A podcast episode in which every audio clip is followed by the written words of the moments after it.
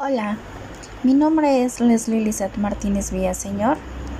Estoy cursando la carrera de licenciatura en Administración de Empresa, quinto cuatrimestre, y vengo a hablarles sobre la materia de estrategias de precios y ventas. Vamos a platicar sobre un tema muy importante que son los precios como estrategia comercial para los mercados internacionales. Las compañías en las áreas son específicamente propensas a la fijación dinámica de precios con la demanda del mercado.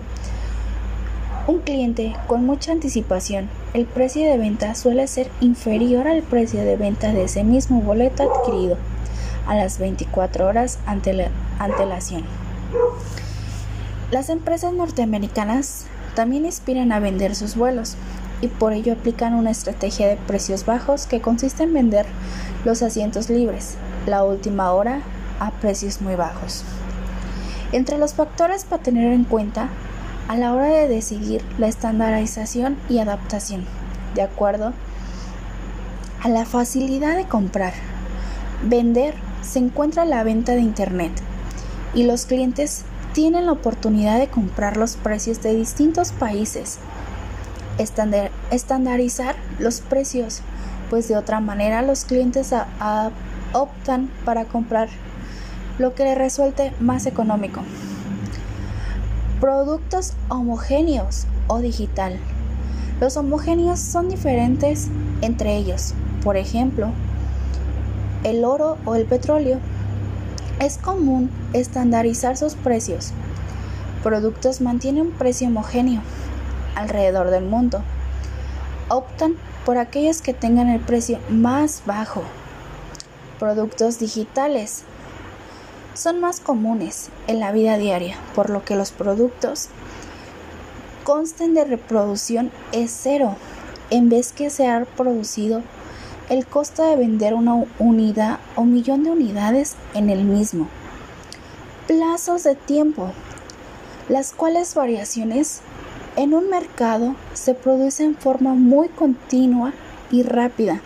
Es muy difícil estandarizar los precios, adaptarlos a cada uno de los mercados en su función de los plazos de tiempo. Transporte. Cuando más voluminoso y pesado sea el producto, más costoso será su traslado, por lo cual algunos productos tengan sus características su precio de cada mercado dependiendo de su costo del transporte. Imagen de marca. Las marcas son globales, lo que quieren decir que casi todos los mercados del mundo tienen una política de precios estándar. Por determinados países deben adoptar esa política debido a motivos de imagen de marca.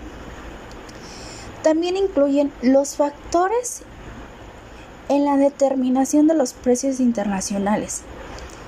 El precio del producto que se quiere internacionalizar es necesario tener en cuenta y analizar una serie de variables y costos. Por ejemplo, 1. El tipo de competencia que se tiene, tanto directiva como indirectiva. Medir el impacto de la oferta y demanda, denominado también elasticidad de la demanda. 3. Los factores psicológicos, 4. Regulación y legalidad. 5. Costos de, los, costos de la mercadotecnia y, y comercialización. 6. Variedad. 7. Alza de precios. 8. Aranceles y gobierno. El precio como factor de la estrategia comercial internacional se caracteriza por su influencia de las empresas en los que los consumidores es la única variable que produce los ingresos. El producto de la compañía está condicionado por el canal de la distribución seleccionado psicológicamente en el consumidor final. Por factores tanto internos como externos. Les voy a mencionar los internos. Filosofía de la compañía. Recursos financieros y humanos. Inversiones. Producciones. Características del producto. Marketing. Producto. externo. Entorno de lo competitivo. Mercado internacional. Sector de competencias en local internacional del consumidor final. Imagen Objetivos para conseguir la fijación de los precios exportación.